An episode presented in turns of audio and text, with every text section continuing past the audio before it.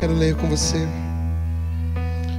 A palavra de Deus que está em 1 Coríntios, do capítulo 12. Versos 12 em diante.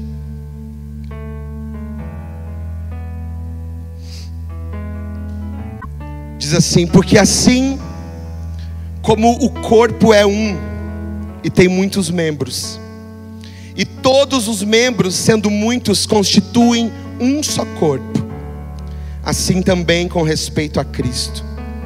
Pois em um só Espírito todos nós fomos batizados em um corpo, quer judeus, quer gregos, quer escravos, quer livres. E a todos nós foi dado beber de um só Espírito porque também o corpo não é um só membro, mas muitos.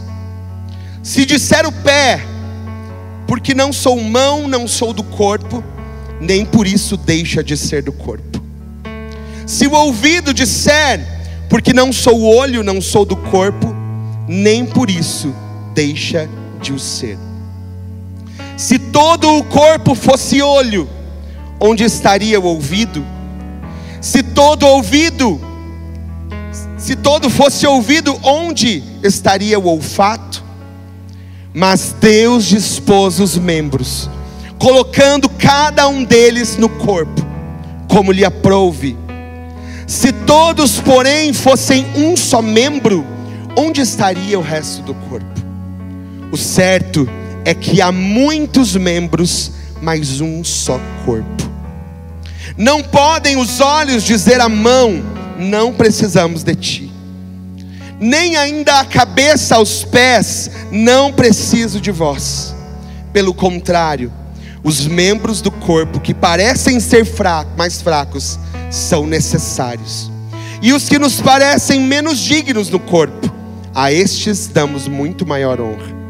Também os que em nós não são decorosos revestimos de especial honra mas os nossos membros nobres não têm necessidade disso. Contudo, Deus coordenou o corpo, concedendo muito mais honra àquilo que menos tinha, para que não haja divisão no corpo. Pelo contrário, cooperem os membros com igual cuidado em favor uns dos outros. De maneira que se um membro sofre, todos sofrem com ele. E se um deles é honrado, com ele todos se regozijam. Ora, vós sois o corpo de Cristo, e individualmente membros desse corpo. Diga comigo, vós sois o corpo de Cristo, e individualmente membros desse corpo.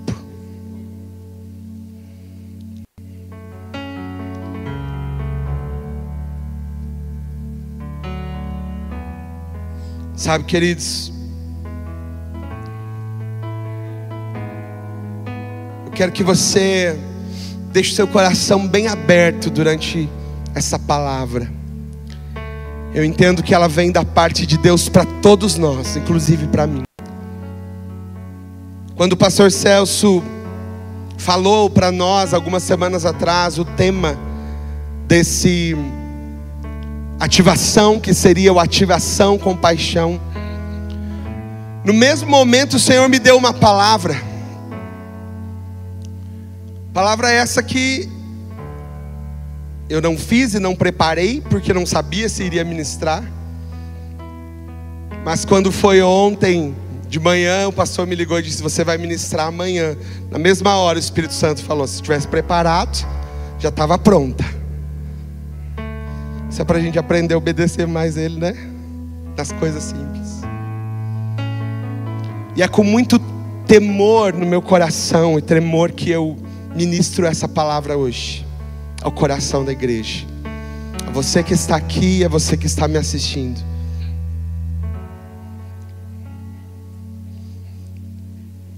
Porque nós precisamos, queridos, entender a seriedade de sermos corpo de Cristo, de sermos representantes do corpo de Cristo na terra.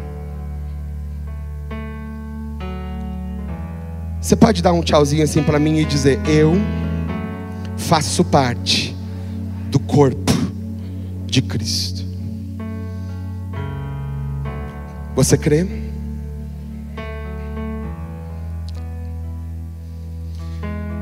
O Senhor deu na palavra muitas referências e formas de nós enxergarmos a igreja de Jesus aqui na terra. Nós vamos ver em alguns momentos a Bíblia chamando a igreja da noiva do Cordeiro, a noiva de Cristo. Nós vamos ver nós, como igreja, sendo comparados a uma família, a um exército.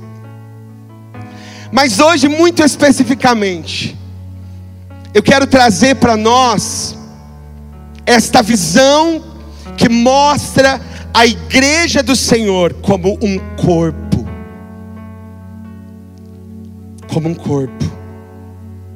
E ele usa partes do corpo humano para explicar ali para o povo de Corinto o que simbolizava aquilo, aquilo que eles estavam se tornando igreja.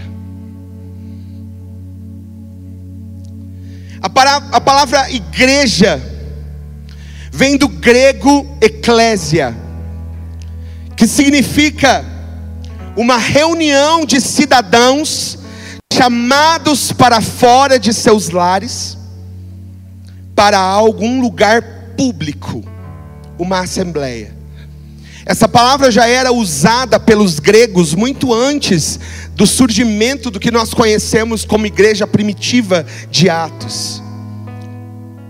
Essa palavra já era muito utilizada, e por isso Mateus foi quem utilizou para escrever as palavras de Jesus,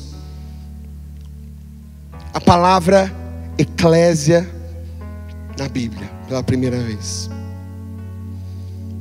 Num sentido cristão, a igreja isso, isso aqui vem tudo de um dicionário que a gente chama de concordância de Strong, que traz a, a, a raiz da, das palavras bíblicas como elas foram escritas, tá? Por isso esses significados que eu estou lendo para você. Então, primeiramente, uma reunião de cidadãos chamados para fora de seus lares para algum lugar público. E no sentido cristão, aqueles que em qualquer lugar, numa cidade ou vila, constituem um grupo e estão unidos em um só corpo. Diga comigo, unidos em um só corpo. Esse é o significado da palavra igreja. Unidos em um só corpo, chamados para fora, para se mostrar diante do público. Rick Warren, em seu livro Uma Vida com Propósitos, ele trouxe uma frase que eu sempre lembro. E ele conta que em algumas igrejas na China, antigamente, quando alguma pessoa aceitava Jesus, se convertia ao Evangelho, era dito o seguinte: Jesus agora tem um novo par de olhos para ver, de ouvidos para escutar, de mãos para ajudar e um novo coração para amar os outros. Aleluia. A gente pode repetir isso juntos? Vai lá, diga comigo. Jesus agora tem um novo par de olhos para ver, de ouvidos para escutar, de mãos para ajudar, e um novo coração para amar os outros. Aleluia. Aleluia. Enquanto homem nesta terra, por onde Jesus, o Verbo vivo encarnado, num corpo humano, por onde ele passava, por onde Cristo passava, enquanto estava aqui nessa terra, coisas extraordinárias aconteciam por onde Jesus passava, tinha milagres. Por onde Jesus passava tinha cura do corpo e da alma. Por onde Jesus andava tinha restauração, tinha salvação, tinha libertação. Por onde Jesus andava, pessoas encontravam propósito na vida. Por onde Jesus andava, havia transformação. Por onde Jesus passava, havia perdão. Por onde Jesus passava, havia aceitação havia amor.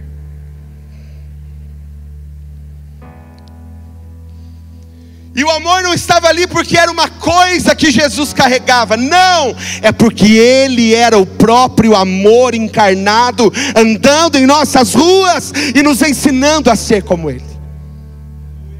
Jesus, o Verbo de Deus.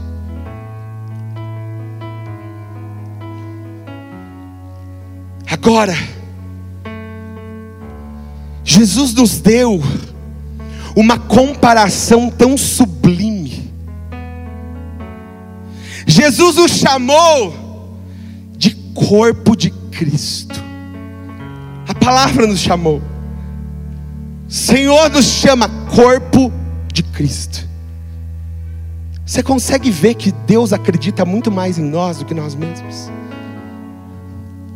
coisas que nós não conseguimos enxergar em nós, coisas que nós não conseguimos ver, Ele vê, Ele enxerga.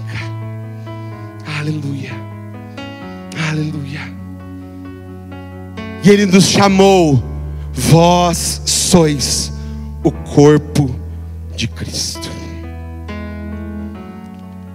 Mas eu te pergunto, nessa noite: onde está esse corpo? Quem é esse corpo? Onde está?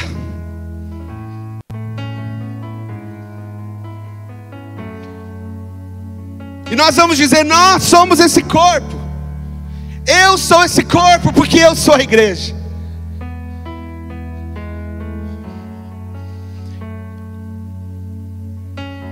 Daí eu pergunto para nós, então, por que é que nós não conseguimos enxergar por onde nós passamos as mesmas marcas que Jesus deixou na vida das pessoas? Por que é que, como corpo de Cristo, nós não estamos vendo rastros de amor por onde nós passamos? Por que é que, como corpo de Cristo, nós não estamos enxergando rastros de perdão por onde nós passamos? Por que é que nós não estamos enxergando rastros de aceitação, de cuidado? Você consegue entender?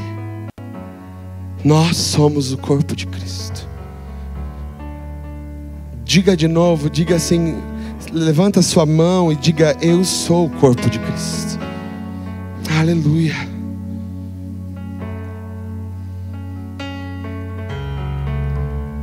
Feche, feche um pouquinho seus olhos.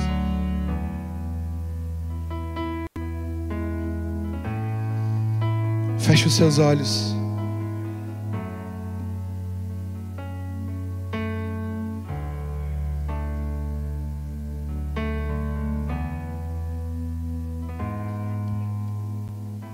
Quero que você reflita.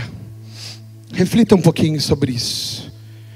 Diga com seus olhos fechados, diga para mim: Eu sou o corpo de Cristo. Diga de novo com mais convicção: diga, Eu sou o corpo. Isso é muito forte, queridos.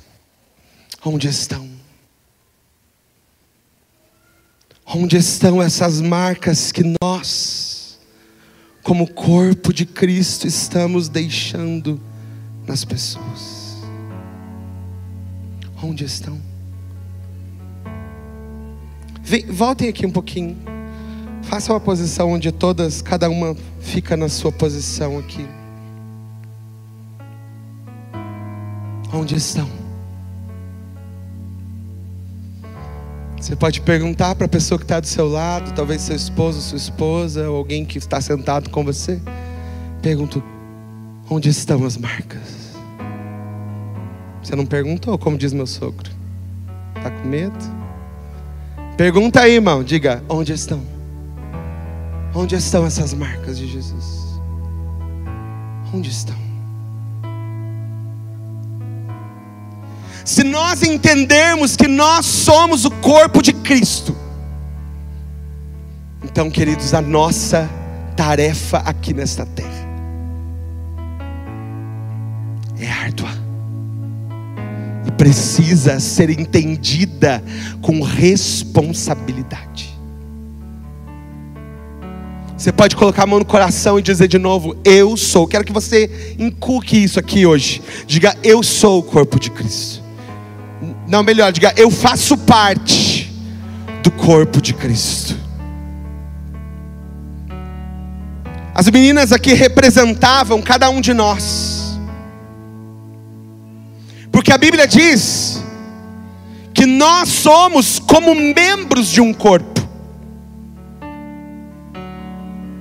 Nós somos como membros desse grande corpo de Cristo que é a igreja, não somente a igreja o BPC Pinheirinho, mas a igreja de uma forma geral. Onde estão? Onde estão as marcas que nós estamos deixando?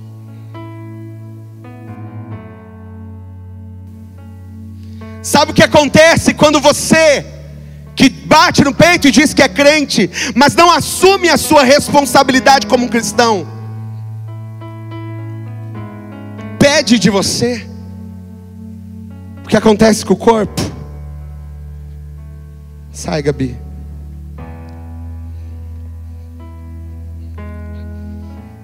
que acontece com o corpo? Que acontece?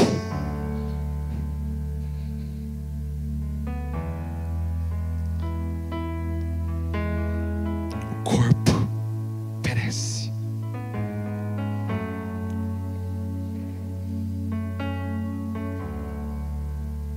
Onde estão as marcas?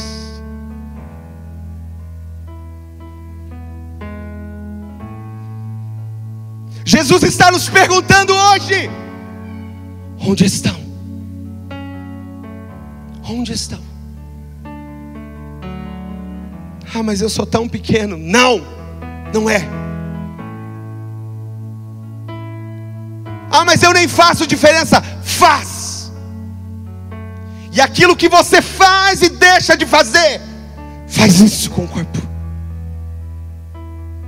Enquanto isso, as pessoas estão precisando. Enquanto isso, as pessoas estão clamando. Enquanto isso, as pessoas estão pedindo por socorro. Aqui dentro e lá fora. E nós estamos fazendo o quê? Cadê? Onde estão?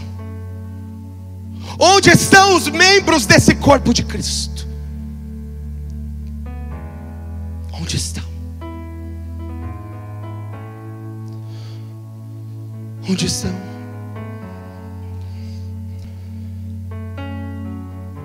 Onde está o perdão? Hein? Onde está o perdão?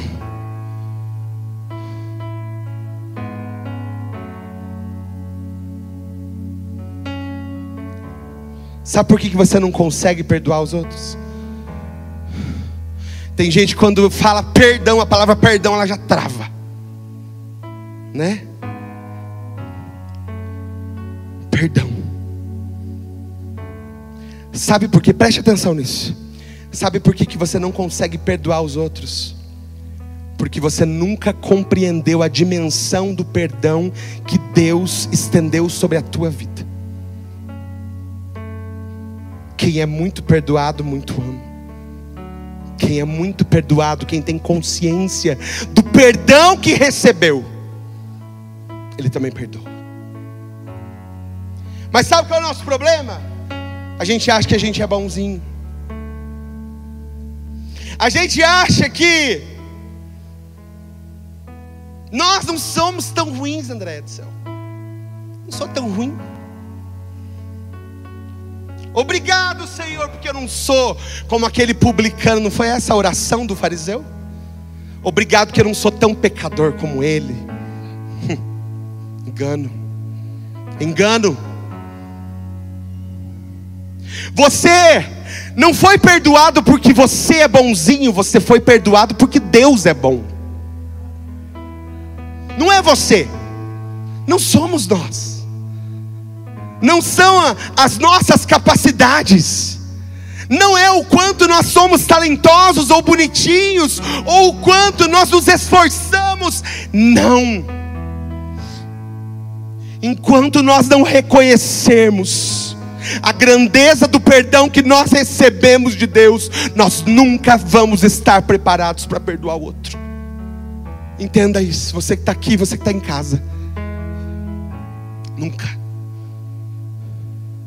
Enquanto você se achar bonzinho e merecedor, porque cumpriu as regras.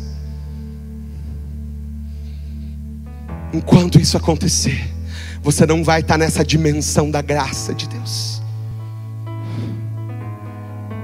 E enquanto isso, o corpo está padecendo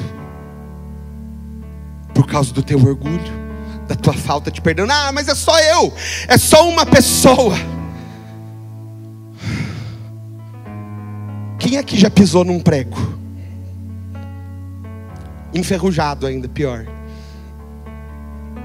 O que, que acontece com todo o teu corpo? Hã? Dói, lateja. Eu lembro Lembrei agora disso.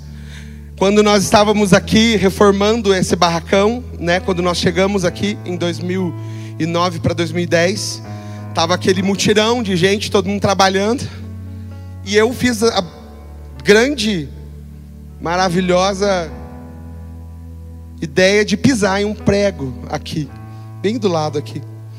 Pisei num prego enferrujado que entrou bem fundo. E eu fui para tomar a injeção, porque acho que minha antitetânica já estava vencida. E eu lembro que eu cheguei no posto, o meu corpo inteiro tremia. Tremia o meu corpo inteiro.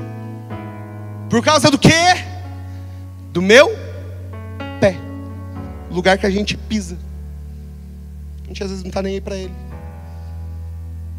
Como diz a palavra ali, são os desonrosos, os membros mais desonrosos. O meu pé foi furado com um prego, mas o meu corpo inteiro sofreu. O meu corpo inteiro estremeceu e latejou. Entenda que quando você está ferido, quando você não está bem ou você está sofrendo, o corpo inteiro também está. Onde está o perdão? Ah, mas você não sabe o que ele me fez, o que ela me fez. Onde está o perdão? Eu não sei o que ele ou ela te fez, mas eu sei o que você fez contra Deus e ele te perdoou. Tá tudo certo e pago. Por que é que do outro a gente quer sempre cobrar com juros? Hã? Onde está o perdão, igreja? Mas de novo eu tenho que perdoar. 70 vezes 7. Onde está o perdão? Ah, mas olha o que ele fez, olha o que ela fez. Olha o que você fez. É tão fácil olhar para o outro. É tão fácil olhar para o outro e acusar. E a gente se transforma na parábola que diz que enquanto a gente está apontando um cisco no, no, olho do outro, existe uma trava no nosso, existe uma, um pedaço de madeira dentro do nosso olho.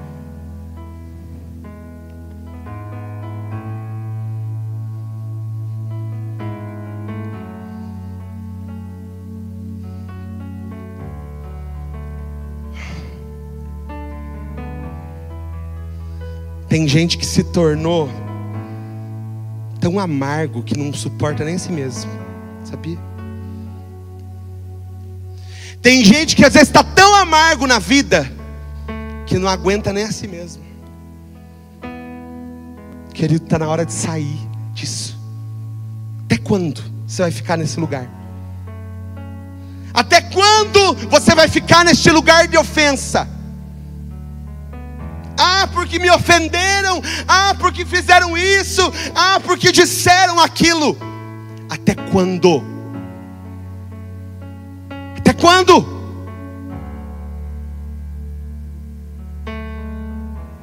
Existe um clamor no coração de Deus dizendo: Ei, corpo de Cristo, acorda, acorda, eis que eu estou às portas. E o que você está fazendo com o tempo que eu te dei, lambendo suas feridas? Onde está o perdão? Onde está a aceitação? Se quando você olha para alguém, você torce o nariz. Se quando você olha para alguém, você vira os olhos. Se quando você olha para alguém, você faz cara de nojinho, você não entendeu o Evangelho. Não entendeu. Ah, mas eu tenho 10 anos de convertido. Você não entendeu. Me desculpe. Me perdoe. Você não entendeu o Evangelho. Se essas coisinhas e essas picuinhas valem muito mais do que o sangue de Cristo para você, você não entendeu o Evangelho.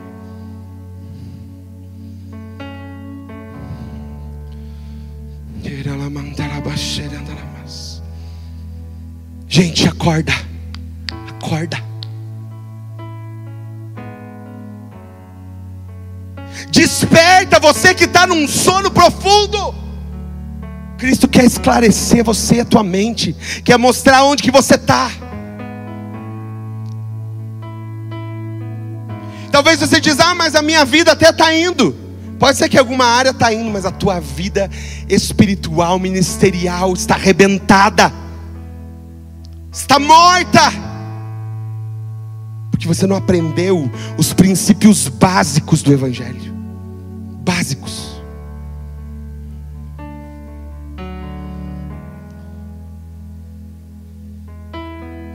Os sãos não precisam de médico, disse Jesus. Os sãos não precisam de médico. Ele veio para pecadores. Ele veio para indignos como eu e você. Foi para nós. Foi para nós que ele veio. Foi para nós que o seu sangue foi derramado. Foi para nós que numa cruz ele deu tudo de si. Foi por nós que numa cruz ele se pregou. O corpo foi levado no madeiro. Por nós. Por nós. Mas nós estamos nos despregando da cruz. Sabe? A gente está se despregando da cruz. A gente está tirando tudo. Porque a gente está dizendo, não, não quero sofrer, não. Essa vida aqui é para eu ser feliz. Não. Não, não vou fazer nada na igreja, não. Imagine, já me feriram lá, já me machucaram, já me disseram isso e aquilo, já me. sei lá. Você se desprega da cruz. E você diz: não quero mais sofrer. Sabe por que, que a gente diz que não quer mais sofrer? Porque a gente não entendeu o Evangelho. Porque ainda existe uma cruz. Ainda existe. Foi ministrado aqui alguns dias atrás sobre isso. Ainda existe uma cruz para você. É. Aquele que quiser ser meu discípulo, aquele que quiser me seguir, negue-se a si mesmo tome a sua cruz e me siga. Por que, que a gente chutou a cruz para escanteio? Por que, que a gente deixou a cruz de lado? Do ser igreja hoje. A gente não quer sofrer. A gente não quer ser ofendido. A gente não quer.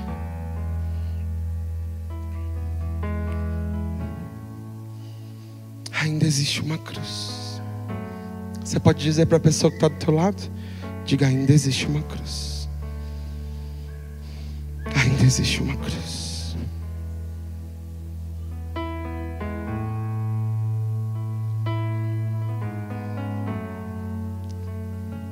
Às vezes nós agimos como o irmão do filho pródigo.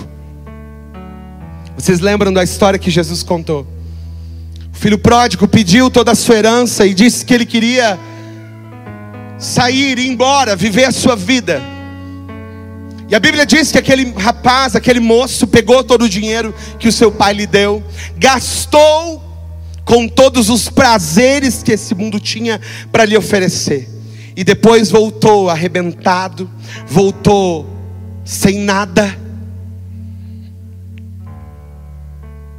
E então o pai ele se alegra e ele faz uma grande festa e um banquete para aquele filho.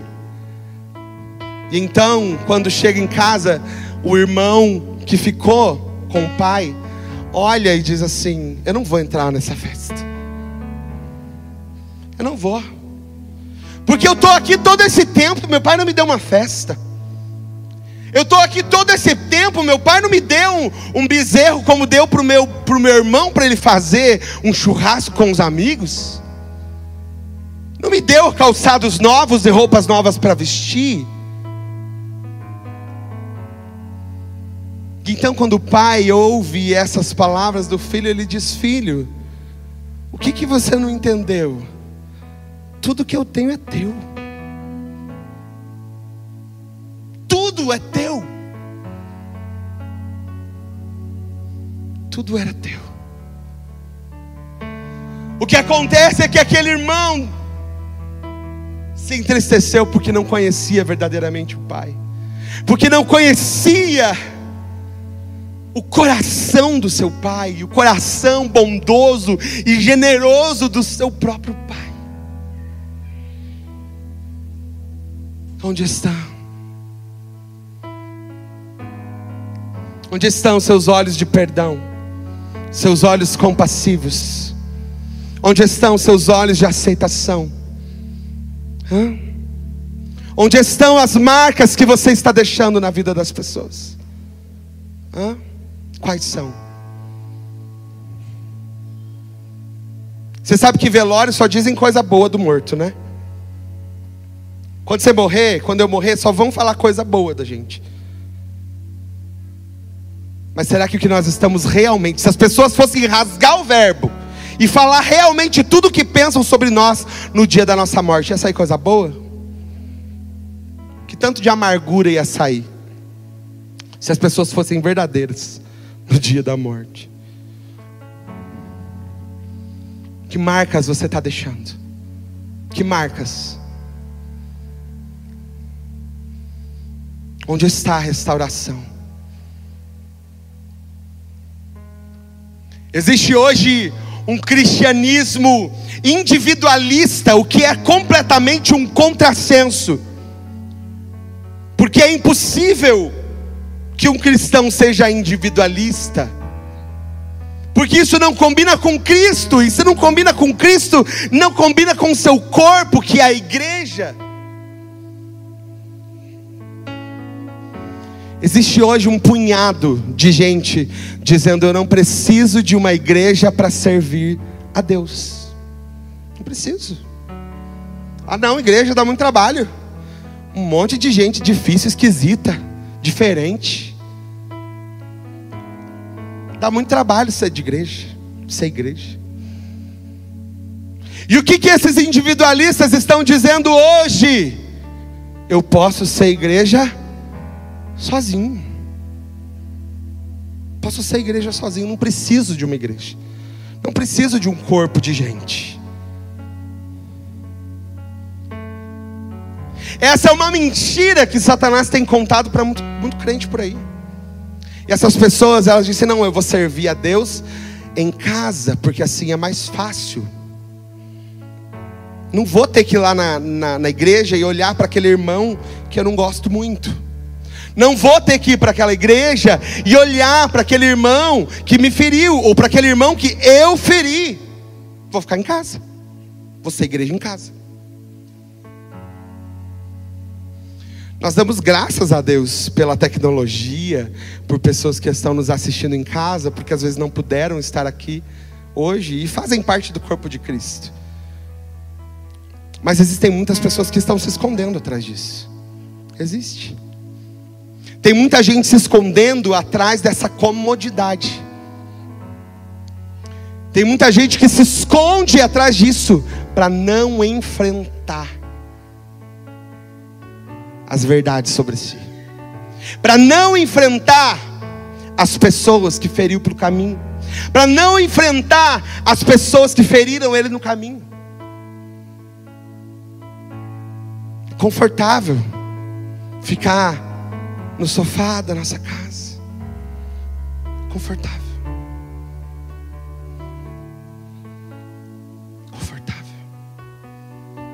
Mas o Senhor não chamou, olhe para cá. O Senhor não chamou você para o conforto. O Senhor te chamou para transformar a tua vida e para te aperfeiçoar. Não foi para uma vida confortável. Acabou meu som, voltou. Tem pessoas que elas vão dizer assim: a igreja sou eu. A igreja sou eu. Já ouviu? Ou você já disse? A igreja sou eu. Será que a igreja sou eu mesmo? Diga comigo assim: a igreja somos nós. Não tem a ver com singular, tem a ver com plural. Você não pode ser igreja sozinho, porque se eu arrancar a, tua mão, o que vai acontecer com a tua mão? tua mão vai apodrecer e o teu corpo vai sofrer. Não tem como você ser igreja sozinho. Você só consegue ser igreja ligado nos outros. Exatamente.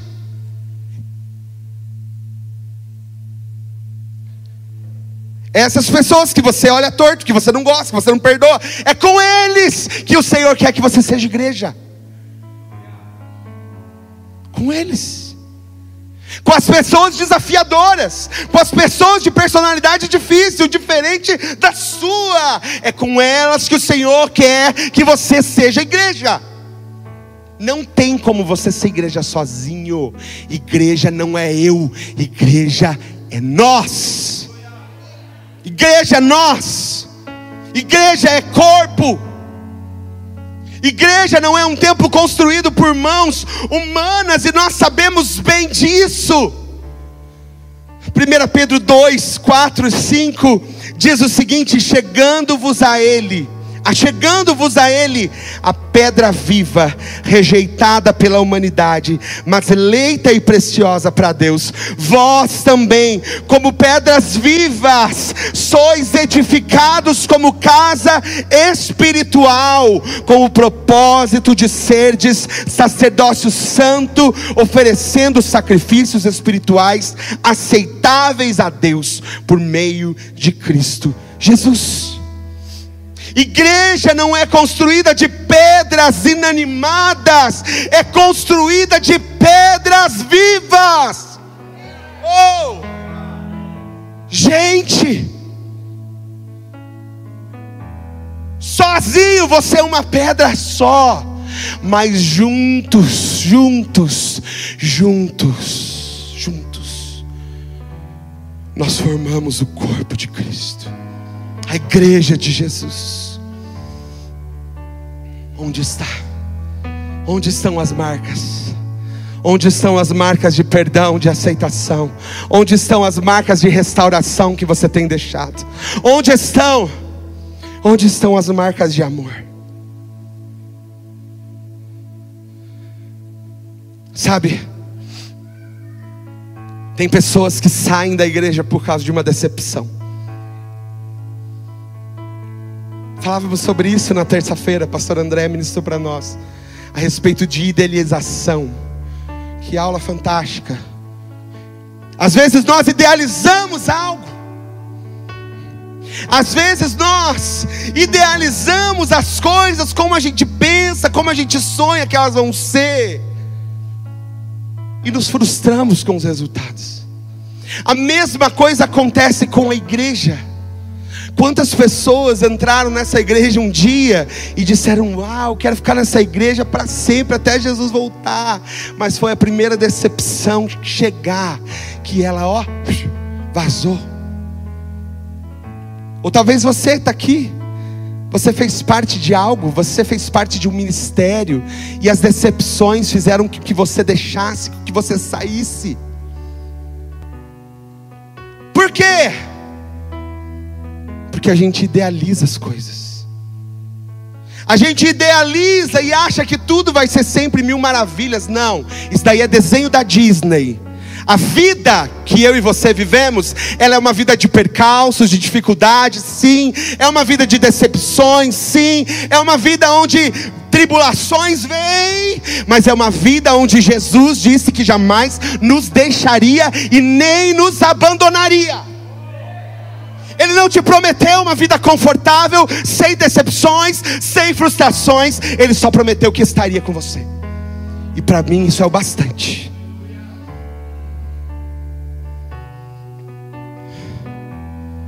A gente se decepciona com tanta coisa e a gente não sai. O microfone está com algum problema. Eu acho que é porque ele está caído aqui. Deixa eu arrumar. Às vezes a gente se decepciona. Talvez você está trabalhando em um lugar, em um lugar que que te decepcionou, ou que te frustrou. Você entrou nesse lugar, nessa empresa, ou abriu a sua empresa dizendo, ah, vai ser tudo mil maravilhas. E não foi. E talvez está sendo difícil. E você abandona esse lugar? Não, não abandono porque o retorno está vindo, né? O dinheiro cai todo mês da conta. Então, se eu não achar outro lugar, eu não, não faço. Ou se eu não souber fazer alguma outra coisa para ganhar dinheiro, eu não vou, não vou deixar o emprego. Então, por que igreja a gente deixa? Por que ministério a gente deixa? É tão fácil, a gente chuta como se fosse uma coisa descartável. Tem gente que muda de igreja como se muda de roupa todo dia. Gente, presta atenção. Igreja é para ser uma família espiritual. E é para você sair de lá só quando Deus enviar você para dar frutos em outro lugar. Não é uma coisa que você cansa e diz: Ah, cansei, estou saindo, vou embora. Para com isso. Para com isso. Até porque a gente fica esperando encontrar uma igreja perfeita, ideal. A igreja ideal. A igreja ideal é a igreja que todos me amam e me valorizam. É, eu idealizo. A igreja que eu quero, que eu acho bonita, ou que eu gostaria que fosse, eu idealizo. Eu transformo aquele, aquilo é o meu ideal de uma igreja perfeita. Agora eu pergunto para você: você vai encontrar uma igreja perfeita? Vai ou não vai? Não. Isso é só a tua idealização. Isso é só o teu ideal de perfeição. Porque aqui na terra nós estamos sendo não perfeitos, mas nós estamos sendo aperfeiçoados por Deus. Nós estamos sendo aqui nessa terra moldados, mexidos, para que lá um dia na glória nós sejamos sim a igreja perfeita, sem ruga e sem mácula, que estará junto com Jesus na bodas do Cordeiro. É só lá, querido. Lá esse dia vai chegar. Esse ideal você pode ter. O ideal da eternidade. Esse você pode ter, mas enquanto estivermos aqui na terra, estamos sujeitos às coisas daqui. Deixe essa ideia de igreja ideal e faça você a diferença. Seja você aquilo que você vê falta. Ah, eu estou saindo dessa igreja porque não tem isso. Então por que você não vai e faz? Porque você não pede para fazer aquilo. Ah, eu não tenho oportunidade. Tem sim. É você que cria as oportunidades. Você é corpo. Você faz parte disso aqui. E enquanto você não tomar a posição do que Deus te deu para fazer, o corpo está lá, ó, sofrendo. Às vezes a igreja pedala, pedala, pedala, a fazer coisas que você podia estar tá fazendo com o pé nas costas. Mas porque você é orgulhoso, você diz: "Não, eu não vou fazer". Deixa eles sofrerem. Deixa eles, deixa eles sofrerem. Deixa eles precisarem de mim. Ah, isso é orgulho, meu irmão. Deus está cansado disso. Deus está cansado disso. Me desculpe por essa palavra pesada. Me desculpe. Mas eu não posso calar aquilo que Deus colocou hoje no meu coração para a vida da igreja. E não só de pessoas que estão aqui, mas que estão assistindo aí. Deus está cansado desse teu mimimi. Até quando você vai ficar olhando para os outros? Ah, eu não vou para a igreja por causa dos outros. É, e vai deixar de ir para o céu por causa dos outros. Você não deixa de comer por causa dos outros. Sim, exato. O pastor disse que eu não sou perfeito, mas eu quero encontrar pessoas perfeitas. Sabe por quê? Porque eu quero esconder os meus defeitos. Quando eu aponto o outro, eu tiro os olhos de mim e volto para os outros. Entendeu? Quando eu aponto o erro do fulano e da fulana, eu estou fazendo aquela pessoa para quem eu estou dizendo aquilo, tirar os olhos de mim e olhar para fulano e para fulano. Assim ele não vai descobrir que eu não sou perfeito também. Assim ele não vai descobrir que eu sou uma farsa. Que eu sou cheio de orgulho e de justiça própria. Não vai. Não vai. Não vai.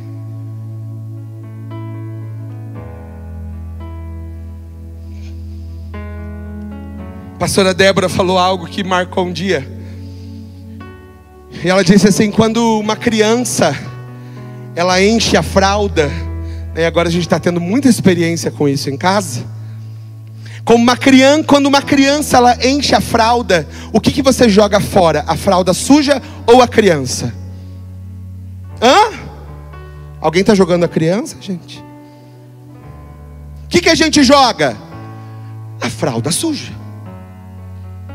Sabe o que, que muito crente faz? Me feriu. Ah, me magoou. Esse ministério não serve para mim. Errou comigo. O que, que eu faço? Jogo fora as pessoas, jogo fora os relacionamentos, torno essas coisas descartáveis, ao invés de corrigir a sujeira. Ao invés de corrigir e limpar a sujeira, eu jogo pessoas no lixo e dizem: essa não serve para mim. Eu não quero, não quero ser igreja com ele.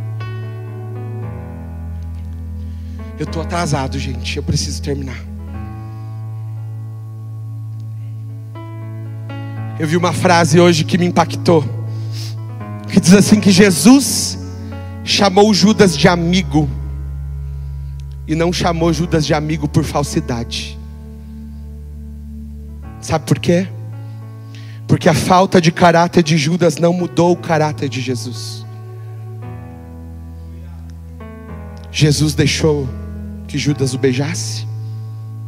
Judas deixou que Jesus deixou que Judas o traísse. Mas Jesus continuou o mesmo com o mesmo propósito. Às vezes as pessoas fazem coisas conosco e nós nos tornamos aquilo que elas fizeram. Alguém me magoa e eu vivo uma pessoa amarga. Alguém não me perdoa e eu também me transformo em alguém que não perdoa. Alguém me rejeita e eu me transformo em alguém que rejeita os outros. Jesus nos chama para sermos mais parecidos com Ele, inabaláveis até mesmo diante de um beijo de Judas.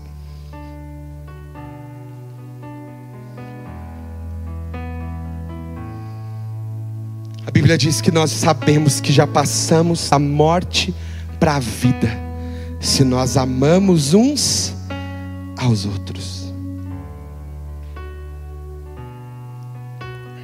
Se eu não amo, eu ainda estou morto. Talvez você está super alegre achando que você está super vivo, mas você está super morto. Você está morto por dentro. Você matou pessoas dentro de você. Teu coração tá como uma vala cheia de gente morta, cheio de relacionamentos mortos.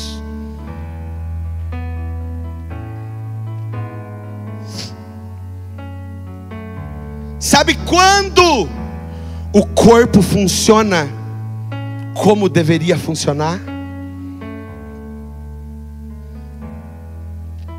Quando cada pessoa começa a assumir a sua posição e o seu lugar. Quando cada pessoa começa a assumir a sua posição e o seu lugar, o corpo está pronto para funcionar. Só que existe um start.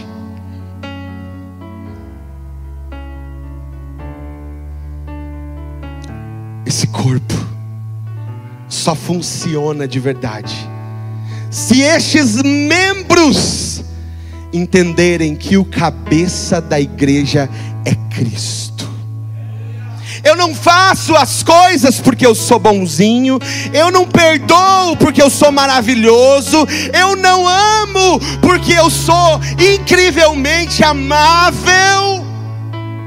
Eu faço tudo isso porque Cristo me amou primeiro e Ele é o meu cabeça, é Ele que me dirige, é Ele que me direciona, é Ele que me diz: vai, ame, vai, seja minhas mãos, vai, seja meu coração.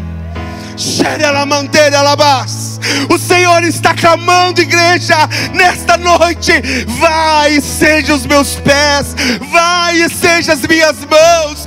Vai, ame como eu te amei. Vai, perdoe como eu te perdoei.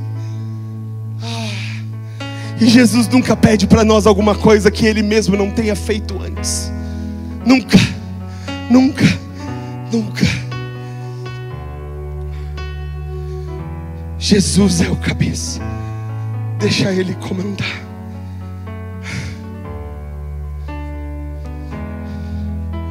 Porque Cristo em nós é a esperança da glória. Cristo em nós, em nós, em nós. Juntos nós manifestamos. Juntos nós manifestamos a glória. Juntos nós manifestamos o reino de Deus nessa terra. Juntos. Fique de pé, por favor.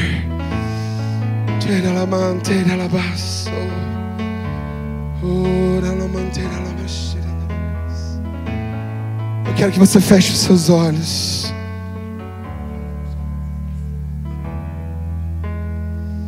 Feche os seus olhos agora com muita seriedade.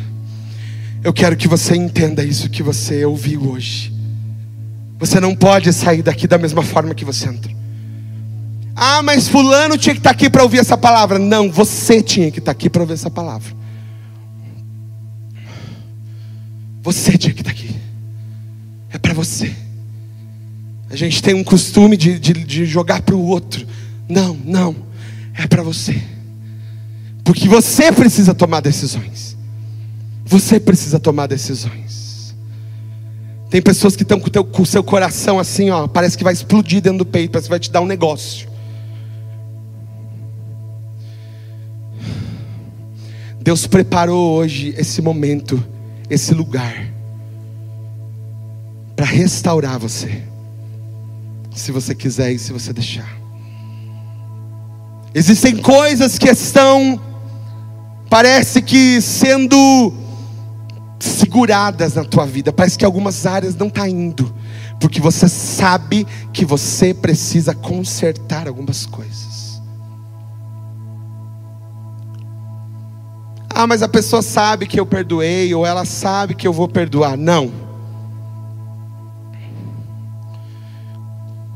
O Senhor está requerendo de nós hoje Existem pessoas específicas aqui nesse lugar e outras que não estão aqui, mas que você precisa se consertar.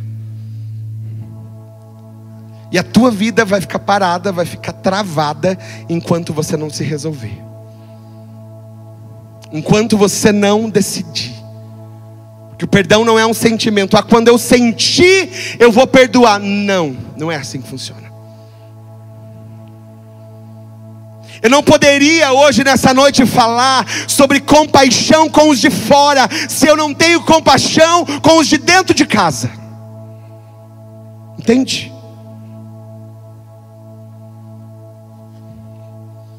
Isso também é compaixão.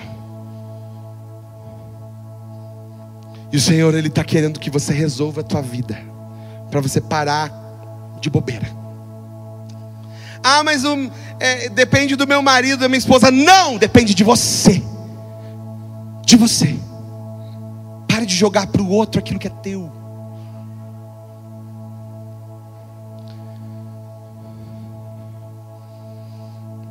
Eu quero que toda igreja feche os olhos, feche os olhos.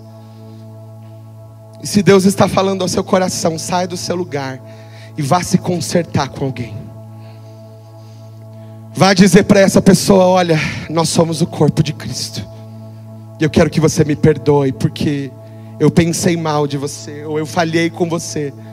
Ou dizer: Olha, eu te perdoo, porque eu sinto que você falhou comigo.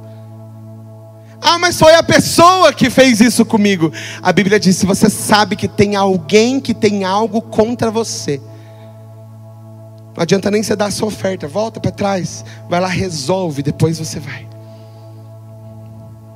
Porque não dá para ser um corpo, não dá para ser um corpo sem estar em unidade. Porque o corpo está sofrendo, o corpo está morrendo, porque tem um prego enfiado no seu pé que você não resolve. Tem um prego no teu orgulho que você não resolve.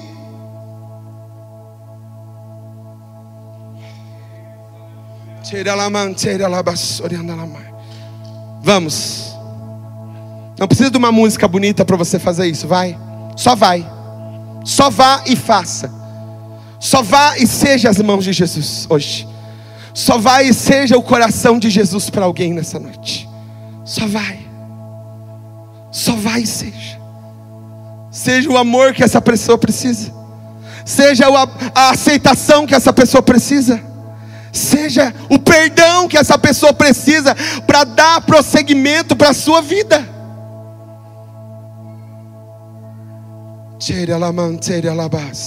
Sim, isso. Tem gente que está entendendo. Pode sair do seu lugar. Vamos. Vamos. Fica com, a, fica com os olhos fechados. Ninguém abre o seu olho. Você não precisa saber de ninguém que está saindo do seu lugar. Você precisa saber de você. De você, de você e de Deus de você, de Deus e dessa pessoa. Vamos? Ninguém vai puxar você pela mão e vai te mandar fazer nada, porque é uma decisão sua. É uma decisão sua. É uma decisão sua. Tira la mão, tira la vassoura, andar a marcha. Ira la la mandara vassoura, cantar a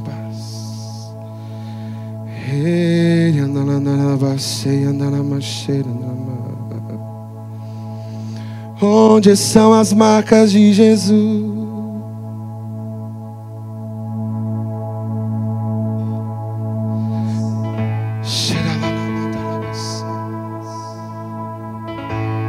Isso é verdade.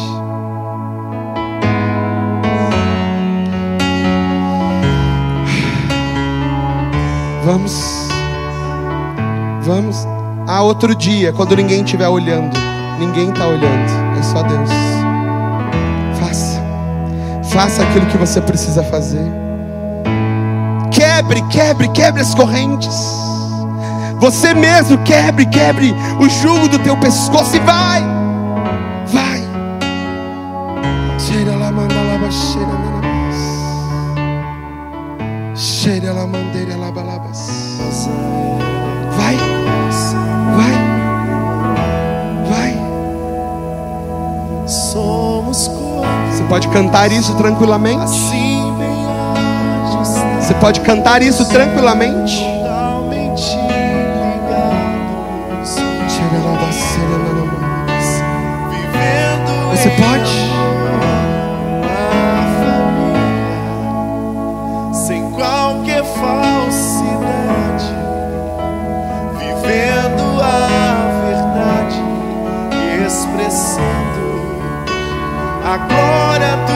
adianta você fugir.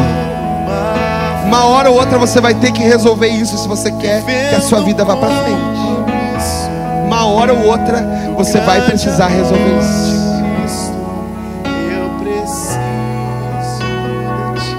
Continue com seus olhos fechados. Continue com seus olhos fechados.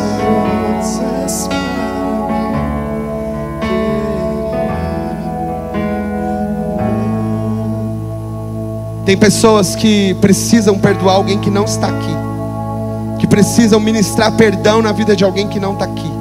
Eu te convido a fazer uma decisão agora. Uma decisão agora. Talvez mandar uma mensagem assim que esse culto acabar para essa pessoa e dizer: Nós precisamos conversar, nós precisamos nos acertar. Talvez você vai ter que ir agora até onde essa pessoa está, eu não sei. Eu não sei.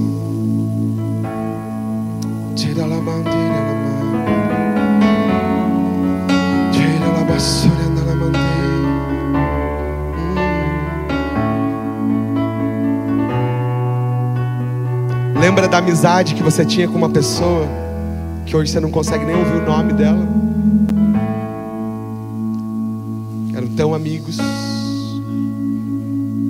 Essa pessoa te frustrou, essa pessoa te magoou, te machucou, e você simplesmente excluiu ela da tua vida. Tem gente morta aí dentro de você, e você precisa decidir. Talvez você veio aqui para essa igreja um dia sem resolver os mortos lá do passado, então vá lá e volta. Volta lá. Volta lá na igreja antiga e resolve os problemas.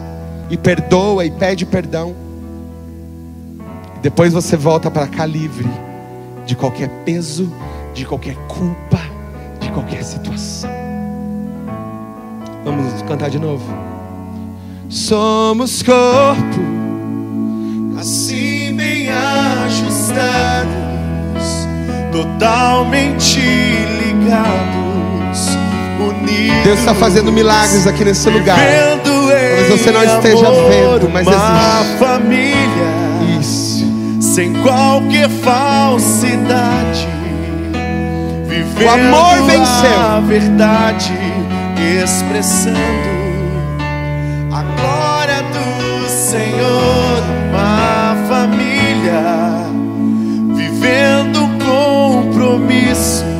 Tem gente aqui Que precisa de uma decisão com relação à sua vida ministerial.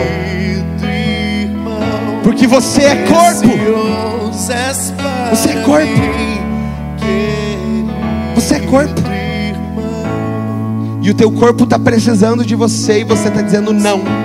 O teu corpo está precisando de você e você está dizendo não. O Senhor está te convidando hoje. Volta para o teu ministério. Volta. Volta, faz aquilo que você foi chamado para fazer.